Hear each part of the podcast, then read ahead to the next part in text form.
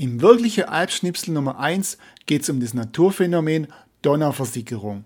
Man kennt sie als die über 2800 Kilometer lange Wasserstraße, die von der Bar vorbei an viele große Städte in das Schwarze Meer fließt. Doch bereits kurz nach dem Zusammenfluss von der Brigach und der Breg in Donaueschingen verschwindet dann im Naturpark Obere Donau zwischen Immerdingen und Möhringen die Donau einfach unter Tage.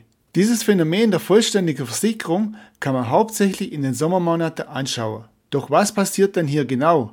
Da die Schwäbische Alb und die angrenzenden Gebiete aus Karstgestein, also aus wasserlöslichem Kalk besteht, versickert das Wasser in den entstandenen Hohlräume. Unterirdisch hat sich ein Karstwassersystem gebildet und das Donauwasser fließt darin weiter, um dann in der 12 Kilometer entfernten Achquelle wieder zutage zu treten. Die Ach fließt dann in den Bodensee und das Wasser somit über den Rhein in die Nordsee.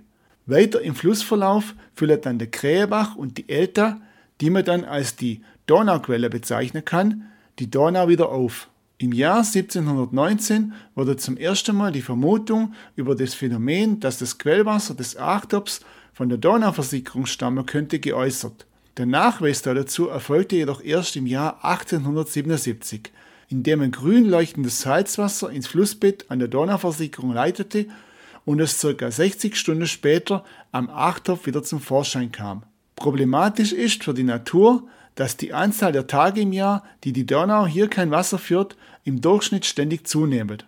Zum ersten Mal historisch belegt wurde die vollständige Versickerung im Jahr 1874. Das Rekordjahr mit den meisten Vollversickerungstage stammt jedoch heute noch aus dem Jahr 1921 mit insgesamt 309. Für die Erkundung dieses Phänomens und der Gegend dort bietet sich die Wanderung Donauversinkung an, über die wir in der Podcast-Episode 91 ausführlich berichtet haben.